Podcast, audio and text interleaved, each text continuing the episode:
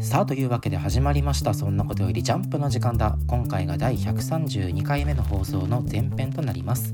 このラジオはもう子供じゃないけど大人にはなりきれない。そんな2人が世界へ届ける奇想天外高等無形絶対絶命ジャンプ感想ラジオとなっております。お相手は私太田とそして私田中でお送りいたします。さあ今週のジャンプは2022年第13号。連載5周年記念2号連続カラー第1弾のドクターストーンが表紙関東カラーです。さあというわけで今週もそんなことよりジャンプの時間だ。やっていきたいと思うんですが、はいやっていきましょう。えージャンプ以外の話もねちょっとたまにはしてもいいんじゃないかということで。ああうんうん。えーなんかね最近ツイッターを見てるとねあのすごく気になるニュースが飛び込んできましたそれが何かというと、えーサンデーでねかつて、人あのー連載されていた「金色のガッシュ」という漫画がございますが名それの続編が続編がね、えーなんと制作されていると。いやーめでたいね。すごいね。え10年？10年じゃ期間ね。もう15機械年ぶ俺らりぐらい？小学生時の頃だよ。15年だから。1 5 6年ぶりぐらいだよね。がっつり俺ガッシュ世代なんだよね。う、んなんかあれめっちゃ流行ったよね。あのカードゲームとかさ。そうそうそう。あのあゲームボーイアドバンスのゲームも流行ってたし。あったあったあった。みんなオリジナルの魔法とか持ってたもんね。オリジナルの魔法を持ってたのはまあ一国一部の人かもしれんけど。あ気持ちわかるよ。オリジナル残白糖を作るみたいな感じで自分だけの呪文を あのーね。考えたりする人はいた。俺いまだにねカラオケ行ったらあのガッシュのアニメのオープニング曲の「かさぶた」を歌うもん。いいねかさぶた。名曲だ。めちゃくちゃ名曲だよ。アニソンでね12を争うぐらい好き。一番好きなのはデジモン初代デジモンのオープニングの「バタフライ」なんだけど。あ人気だね。まあそれは置いといてそうガッシュ2ですよ。でもさ俺ガッシュ家に実家にね全巻あんのよ。うんうん。完全版が、あ文文庫版か。文庫版が全巻あって、まあ、何回も読み返すぐらい大好きな作品なんだけどまあ綺麗に終わったじゃない、うんまあそうだね。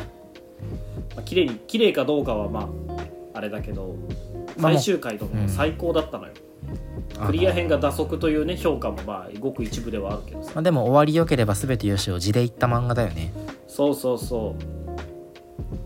というところであれほど綺麗に終わって読後感もいい作品なわけだから果たして2をやるのが本当にもろ手を挙げてね手放しでよ 喜べる事態なのかと言われると、まあ、そこにも一つ疑問は残るわけやけど。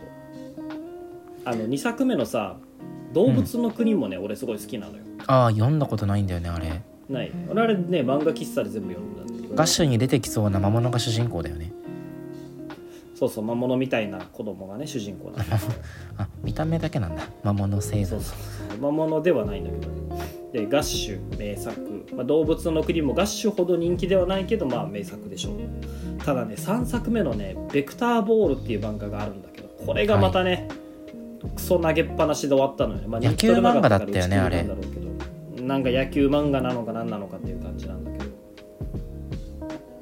なるほどえベクターボールはマガジンでやってたんだっけ？あれ。だっけな。あなんか。のライクス誠先生ってサンデーと仲違いしてんのよね。うーん。そうだね。なんか原稿なくされたとかなんとかで。ベクターボール。マガジンだマガジンだ。うーん。マガジンだ。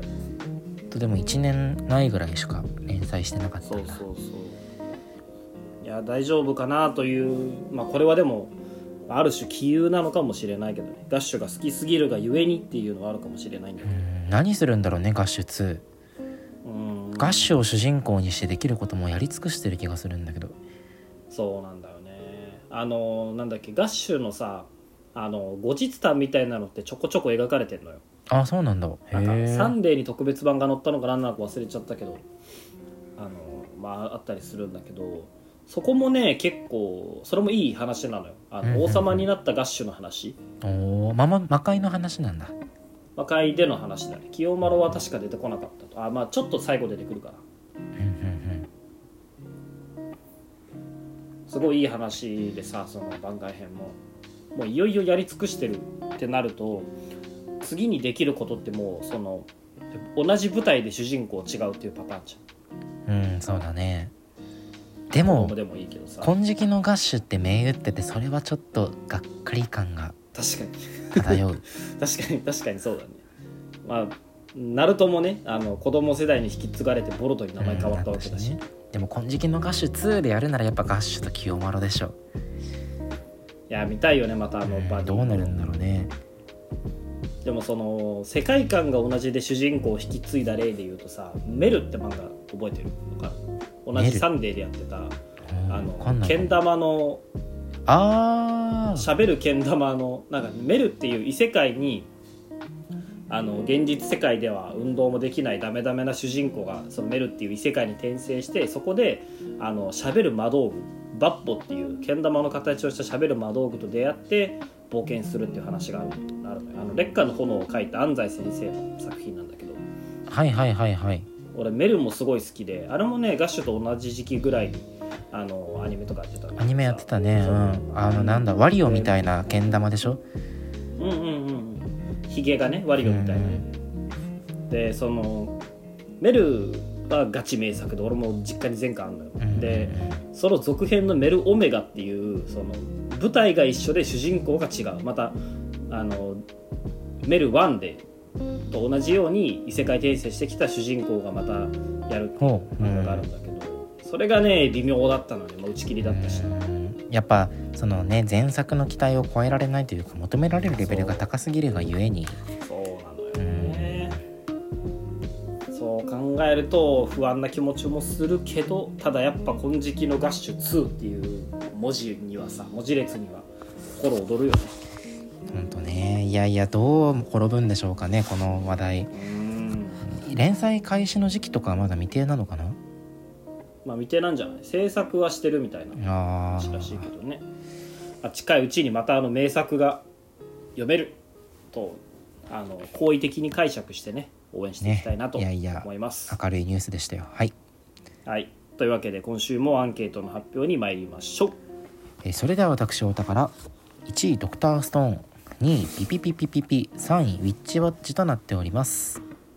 はい、私田中の今週の1位は坂本デイズ。そして2位ウィッチウォッチ3位ピピピピピピとなっております。この前半パートではドクターストーンそして坂本デイズの感想について話していこうと思います。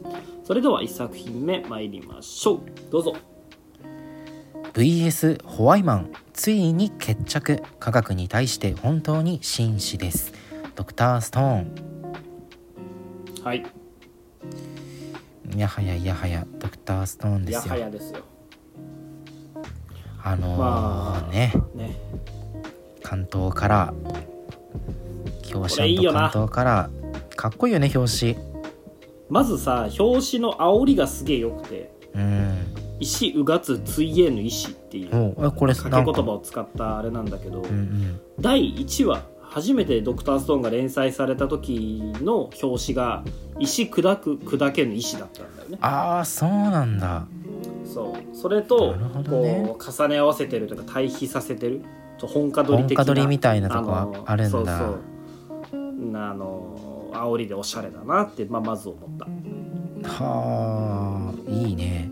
この石とかけるのはまあドクターストーンあのーねえ恒例ではあるんだけれどもうんうん。やっぱこのね石うがつついえぬ石大樹の姿がいよいよ見られなくなって。あの第1話の表紙見たんだけどこの流水とか琥珀とかの位置に大樹がいたね。この数年の間一体何があったんだろう。何？5年あかの逆よ。5年の連載期間何もしなっかったから何もなかったからか。そうなったのよ何もなかったからこうなってしまったの ねえ。こういうのでもなんか英語圏とかだとどう書かれるんだろうね、まあ、表紙がそのまま使われることないんだろうけど。こういう標語みたいなのってね海外えその外国語圏だとどう表現されるのかいつも気になるんだよね。洋画とかだとねよくあるよね。うん。うまい翻訳みたいなやうんつ、うんまあ表紙ももちろんいいんだけどさ関東カラーもすげえよくてこの白夜とさ千空がラーメン食ってるシーン。あめっちゃよくない？これ。これね。本当に。まあクロムがちょっと涙してるねうん。絵も描かれてるけどまあこういう未来があったかもしれねえっていう。そういうことなのね。逆だったかもしれねうーんラーメン。えラーメンがさめ私っちゃうまそうじゃない？ラーメン。ラーメンはでも俺豚骨派だからな。これ豚骨でしょ。豚骨？これ鶏ガラスープじゃないの？え？豚骨でしょ。あ骨入ってるから豚骨なのかな。でも鶏も使ってるしな。豚骨じゃないとこんな分厚いチャーシュー入れなくない？えそうなの？豚骨ラーメンしか食べないから俺醤油ラーメンとか塩ラーメンってチャーシューは薄いもんなの？え俺そういうイメージだけどよくあるあのい家系とかさ二郎系とかってこんな分厚いの入ってるじゃん。あー豚骨家系も二郎系も豚骨ラーメンとは認めてないからな。あの九州民はね豚骨に並々ならぬこう こだわりがあるから。豚骨ラーメンには海苔乗せないし煮卵も乗せんそれはそうだね。それは確かにそうだ。紅生姜がないもんね紅生姜がないから豚骨じゃないかもしれない。豚骨じゃないかもしれない。いやでも本当にあのね宇宙でラーメンを食べたっていう千空とえ白夜とねその2人の親子がこう3000年の時を経て、まあ同じ宇宙空間でね、えー親子の絆を育んだということで描かれてるんでしょうけれども。はい。この後ろの方に賑やかしで描かれてる琥珀はポリコレ的にセーフな あの料理作ってないだけマシなんじゃない？あそっかそっか。女がこれ逆に琥珀が料理作ってたらそう女は厨房に立てばいいのかみたいな。言われるから。なんか肌色を足すためだけに配置されたような気がするけど。うん違う違う。違うんだ。大樹じゃダメだったのかなあ豚骨豚骨ラーメンでスープ肌色だから。あそういえばねだからいいのか。セーフセーフ未来をそそるものもなんかすするものみたいな ダジャレしかないな今週空目しちゃう。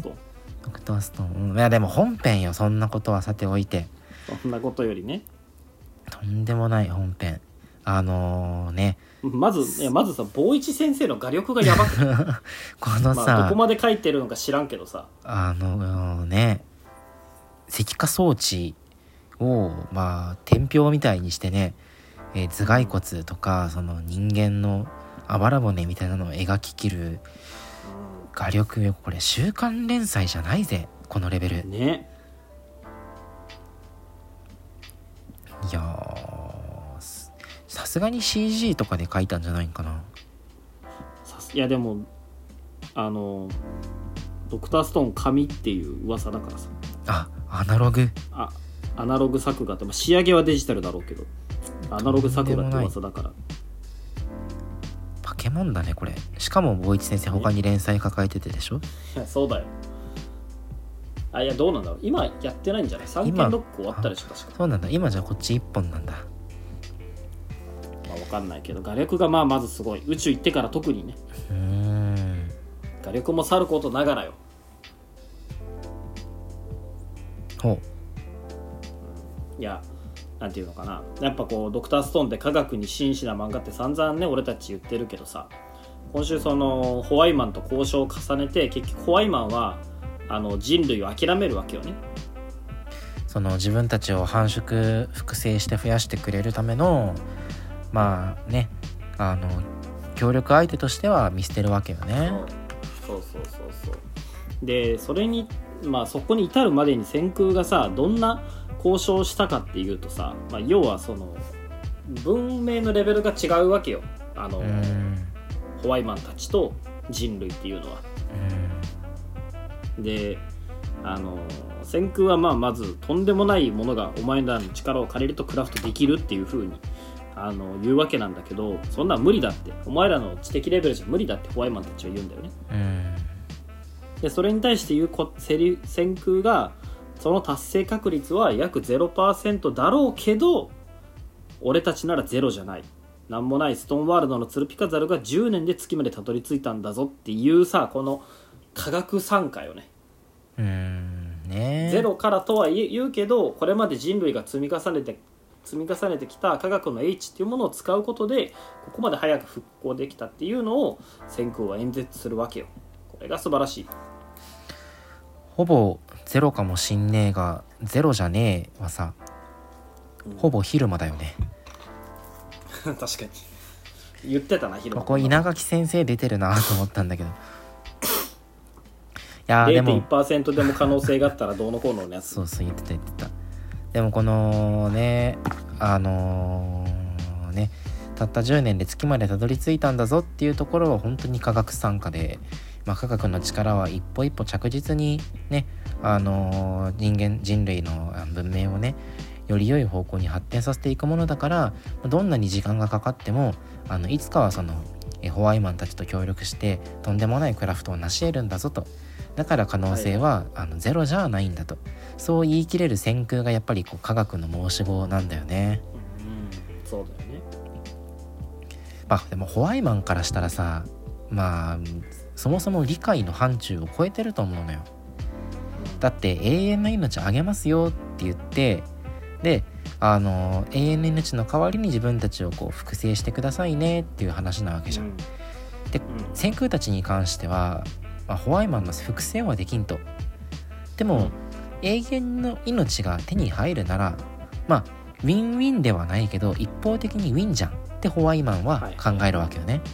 はいはいはいあなたたち石化してもう死なない体になるんだからそれでいいじゃん。自分たちの服増やしてもらうのは諦めるけどあんたたち永遠に生きられるよと。ただあの先空たちはいやそれじゃダメなんだと。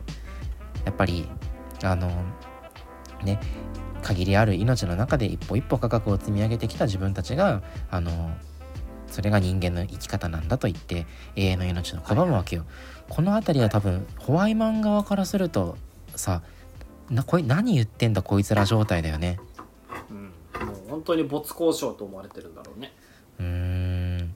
その俗に言うね IQ が20違うと会話が成り立たないっていうのを、はい、まあ、話があるけどそれってまあ例えば人間が犬とか猫とかと、まあ同じ世界観を共有できてるわけではないじゃん。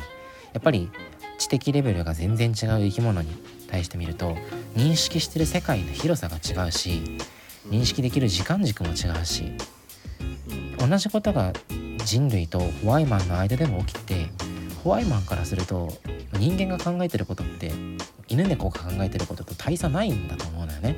うん、そうだね。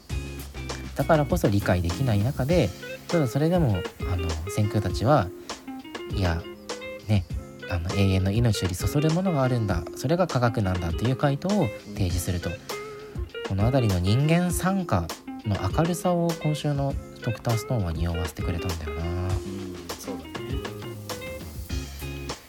と第1話からずっと先空がさそそるって言ってたのがここに来てこうまで絡んでくるかっていうのもまたドクターストーンっていう物語を通して美しいなと思う。なへえいやー本当にあれあの今まで使われてた「そそる」っていうワードは単なる決め台詞的な使われ方だったんだけど、はいはいはい。ここに来てなんかその人類の存在価値というかそのね繁殖であったりとか生物そのもののなんか行動理念あの生きていく上での至上命題みたいなものがあの人類においてはどれだけそそるかそそらないかっていうところにこう集約されてるような描かれ方はかっこいいよね。そうなの結局その先空が言ってたそそるっていうのは、まあ、科学少年としてのあの本心から言ってる気持ちもあるんだろうけどそもそもあの科学とともに進歩してきた人類にとってそそるっていうのは何よりもの行動原理なわけじゃん。科学マインドというかうね、ん。なんで、あのーこの現象って成り立つんだろう。確かめたい。ワクワクするっていうところからやっぱ科学の第一歩って始まるわけだからやっぱ科学漫画としてのあの帰結点がそこっていうのはすごい納得できるし、うんそう考えるとホワイマンがずっとホワイホワイ言ってるのも確かに科学的っちゃ科学的じゃああなるほどね。確かに。んなぜっていうところからまあ始まるわけじゃない、科学的交渉はまず疑うところから始めなきゃいけないからね。そうそうそう。なんで氷は0度になると寒くなると凍っちゃうんだ水はね凍っちゃうんだろうとかさ。なんであの木に雷が落ちると火が出るんだろうとかそういうところから始まってるわけだから。うんなるほど確かに。ホワイマンも着眼点としてすごく科学的なのだろうね。うん。Y っていうところから始まってそそるという気持ちがそれを推し進める科学だよ。いやーね。とあとはまあその先空たちの行動理念としてはそらまあそそるかそそらないかあの知的探求心がその根底にあるってことは今回描かれたんだけど、まあ、なかなかその知的探求心についてホワイマンには理解してもらえなかったそんな中でこの一人のホワイマンは一個体のホワイマンは先空たちの将来にそそるものを感じてついてきてくれるわけじゃん。はいはい。これもまた科学だよね。科学だね。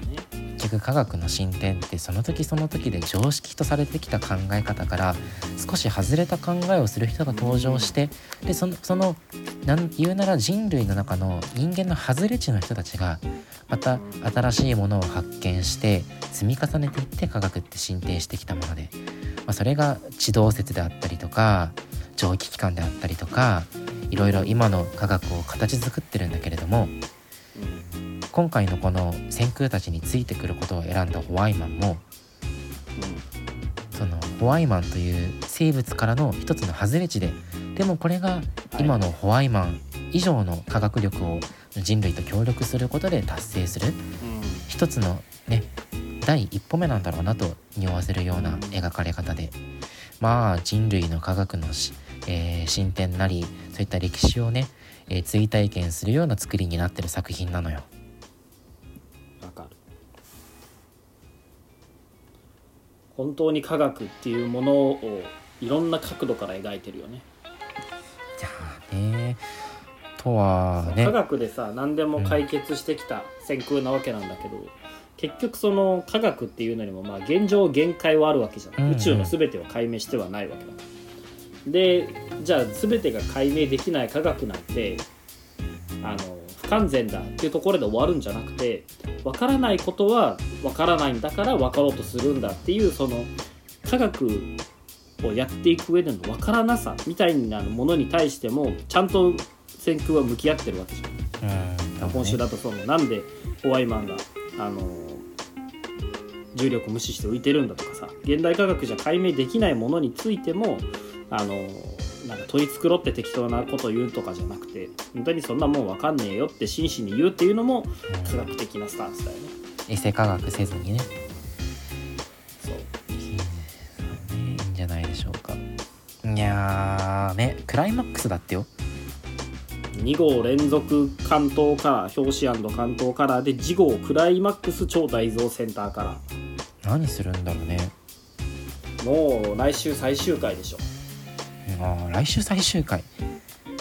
あじゃあす数年後ホワイマンと協力した先空がこんなものを作りましたで終わり。うんそうだね。何を作ったのかっていう種明かしと、まあ、あとは復興後の人類だよ。結局司が言ってることもまあ一理あってさカスみたいな人間も復活してしまうわけじゃん。うんうんそうなった時にそのこのストーンワールド先空たちが10年で発展させたストーンワールドをどういうやつが統治していくのかっていうのもさあの、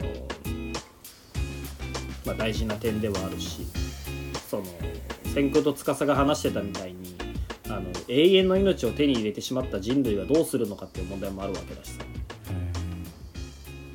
うん。そうだね。ここら辺にどう決着つけてくれるのかはすごい楽しみだね。やっぱこのスドクターストーンはサイエンスという領域でさ、まあ、描かれてきたじゃん。うん。でも次なんかそのねフィロソフィーの分野描いてほしくない？はいはい。文系版ドクターストーン。そうそうそそうの文系版ドク石ターストーン。化装置っていうあの石化装置っていう文明新たな文明新たな道具を手に入れてしまった人類がどう倫理的に進化していくのかっていう。永遠の命を手にしてしまったがゆえにあの禁忌を犯してしまった人類が再び知恵の実を獲得するまでの物語よ。なるほどね。ということはドクターストーン2がいずれ出てくるということですかね。いいですね 金色の画手2ならぬドクターストーンドクターストーン2がいずれ見れるんでしょうか。まあ何にせよねこのあそうそうだよ。今週第13号じゃん。はい。来週その最終回だとしたら14号ほう。石号で最終回を迎えるわけなんだけどなるほど。第1話も14号らしいの。よへえ石号からだ。10そう石号から始まり5年の月日を経て石号で終わるってさなんかやばいなって思わない？エモい。どこ まあそう、まあざっくり言うとねエモいんだけど。稲垣先生どこまで計算して書いてんだろうって考えるとひたすら怖いよ、ね。いやーね。金色の合手ね楽しみですけど当面はドクターストーンの方が楽しみなんじゃないでしょうか、来週最終回をね2人で。皆さんと一緒に見届けましょう。本当に最終回なんかな。絶対最終回だよ来週。絶対最終回か。うん。ね。いやいやいやいや。というわけで次の作品に参ります。飛行機×殺し屋今度はどんなギミックが見れるのでしょうか。坂本デイズ。坂本デイズもセンターから。坂本デイズかっこいいよねこのカラうーんなんか色味がいいね。ーいやーここ最近ずっとかっこいいの。で新キャラかっこいいもんね。そう俺 JOC 編めっちゃ好きでさ。は今のあのい試験編、うんうんうんなんで好きかってやっぱ魅力的な新キャラがたくさん出てるからなのよ。うんうんうんうんこのなんだっけ。女の子の名前なんだっけ。だからん。俺頭の中でメスと呼んどる。男の名前なんだっけ。だからん。俺は頭の中でガキと呼んどるメスとガキ？メスガキコンビがまあいいキャラしてるっていうのはもちろんあるんだけどその先週出てきたさオーダーの金栗さんもめっちゃかっこよかった金栗さんクソかっこいいね。クソかっこいいよね。俺今更オーダーの面々があのー漢字一文字だっていうのに気づいてさ。ああなるほどね。おさらぎとか。あ、うん。そんなことないか。あれはおえさらぎ一ししば文字じゃないとか獅子場とかより確かうんそんなことないよ。ナグモもいるわ。あー全然や高村金栗えー、ヒョウだけか。そうだね。うん。あそうか。ごめん。全然違ったわ。いやいいそれはいいんだけど。かっけえよ金栗さん。なんかわかんないけど俺は全然わかんないんだけどさその扉の次のページのさあのはい大駒で金栗さん描かれてるじゃん。うん。なんかジョジョっぽくない？いやそう俺もね思っ思ってんのよね。だね俺はジョジョのこと何も知らないけどジョジョっぽいなと思って。お前ジョジョ2部で終わってるもんね。でも分からんけど多分8部あたりのジョジョっぽいんだよな。いやそんなことはねそんなことはない。3, 部に近いんじゃない？あ3部なんだ。5部かな？いやい5部かもしれん。目とかもジョジョっぽいよね。うん目がジョジョっぽいしなんかフィルムがマフラーになってるのもジョジョっぽい。ジョジョっぽいねあの語尾がちっちゃい「つ」なのもカタカナの「つ」なのも語尾。あのジョジョっぽいし。そうだね。大正解だったっつって。いやいやいやいや。高村高村さんじゃないや。金栗さんかっこいいのよ。金栗さんかっこいい。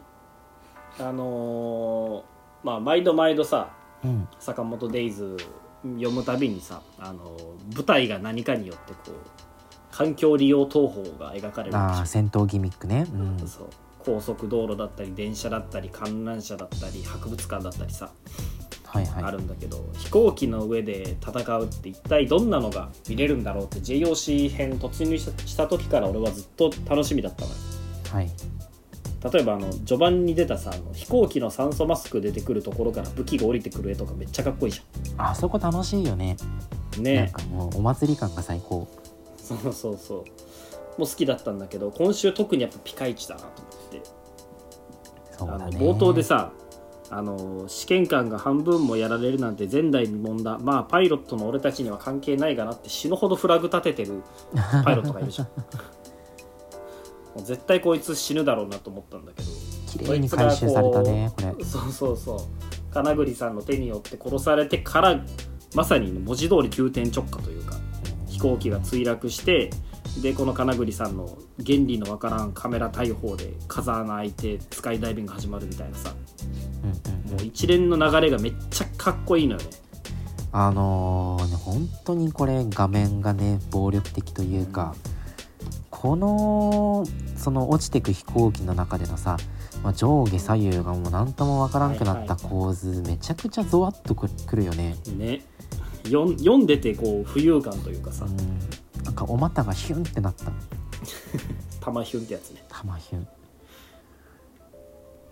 えー、こんな構図頭の中に思い描いてもそのまま描けるってやばいよな。ねねそれもやっぱこれも週刊連載でね。ねえめっちゃ落ちてる感があるし。とんでもないよ。ねえ。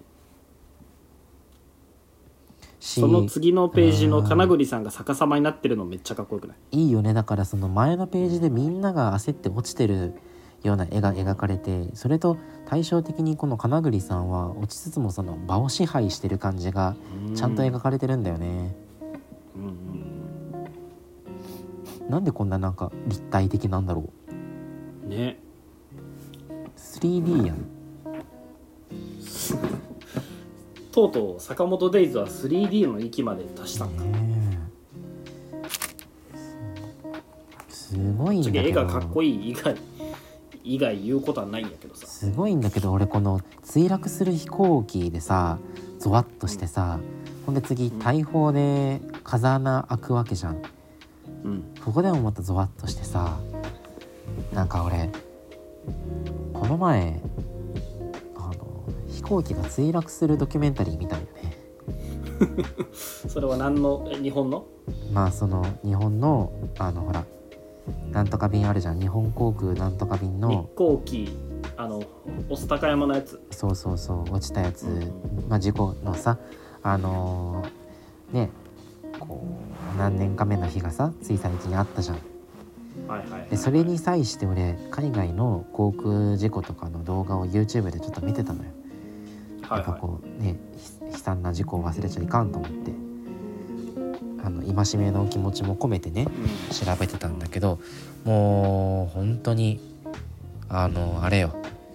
飛行機の前の方がポキッと折れて、まあ、この坂本デイズの画面よろしくみんな飛行機の前方に滑り落ちていく絵だったりとかえあの羽の部分からもめもげてしまってあのうん。飛行機に横に大きな穴が開いてねあの乗客がそこから飛ばされていってうん。あの飛ばされないように捕まったりとか隣の乗客に手を伸ばす人もいるんだけど容赦なく吹き飛ばされてったりとかしてね当然落ちて死ぬんだよね。あれ見てたからさもう俺この坂本デイズの今週の話怖くて怖くて仕方なくて。お前そんなに飛行機乗らんもんね。乗らんね。言うて数えることしほどしかないんじゃない？数えるほどしかないことはないけど。あまあ海外とか行ってるかもなまあまあまあそんなにでも年に何回もは乗らない。年年に1往復するかしないかぐらいかな。あーそっか。大学生の時はね就活とかでよう乗ってたけど最近はもう年に1往復するかしないかだね。就活で東京とか行ってたっけ？行く行く全然行ってたよ。行ってたっけ？東京大阪行ってたよ。あれ？就活してたっけ？俺結構日本を股にかけて就活してたよ。そうなんだ。そうだっけ？そうそうそうそう。そっかそっかで結局九州に落ち着いたんか？そうそうそうちょっと内定決定あのそうかそうかいろいろ紆余曲折したんだけどそう。俺はその今東京にいるからさ、まあ、実家の山口帰る時とか九州その友達いるから遊び行く時とかはまあ乗るから、まあ、月1回は乗ってるんだけど、今いまだに怖いもん飛行機。あの特に東京からさ九州の方面に行く飛行機マジ怖いよねあの偏西風ですごい揺れる時あるじゃん。あーまあまあそう天気によるね。グラングランなって。雨の日に雲とかそう分かる分かる。突入するとあれだし、うん。